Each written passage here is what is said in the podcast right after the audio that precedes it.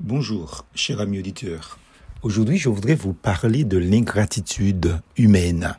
Dans Colossiens chapitre 3, au verset 15, l'apôtre Paul nous dit Soyez reconnaissants. J'avais dit aux frères et sœurs cette petite phrase.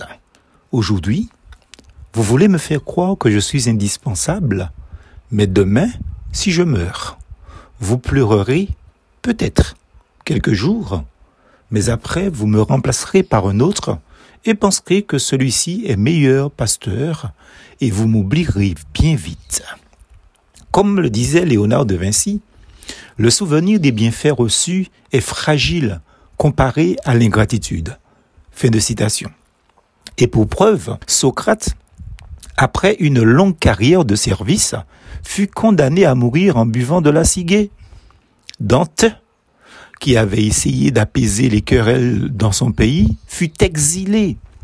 Christophe Colomb fut rapatrié, enchaîné du pays qu'il avait découvert, entre guillemets, et passa dans une extrême pauvreté les deux dernières années de sa vie dans le pays qu'il avait enrichi. Oui, l'ingratitude semble être une caractéristique de la race humaine. Un pieux et zélé pasteur tenait un registre de tous les malades qu'il avait visités durant 20 années dans son église. Les uns moururent pendant ce temps, mais un nombre considérable d'entre eux bénéficia de ces soins et recouvrèrent la santé. Dans la perspective de leur mort, la plupart d'entre eux avaient promis de s'améliorer, de changer de vie et de se consacrer à Dieu à cause des bienfaits du Seigneur au travers d'un instrument humain qui était le pasteur. Parmi les 2000 croyants qui figuraient sous le registre du pasteur, combien de ceux dont la santé s'est rétablie tient parole?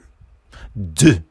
Oui, seulement deux personnes de toutes celles qui avaient été sur le point de mourir et avaient fait des promesses si elles recouvraient la santé. Deux, c'est-à-dire une personne sur mille. Les autres, par ingratitude, retournèrent à leur vie dépravée d'avant, à leur indifférence et leur péché. Bible en main, cher auditeur, dix lépreux avaient supplié Jésus. Maître, aie pitié de nous. Jésus les a guéris. Un seul revint le remercier. Alors Jésus dit, ils sont bien dix qui ont été guéris, n'est-ce pas? Où sont les neuf autres? Il ne s'est donc trouvé personne d'autre que cet étranger pour venir, revenir, louer Dieu. Luc chapitre 17, verset 17. Eh oui, l'ingratitude est fille du bienfait.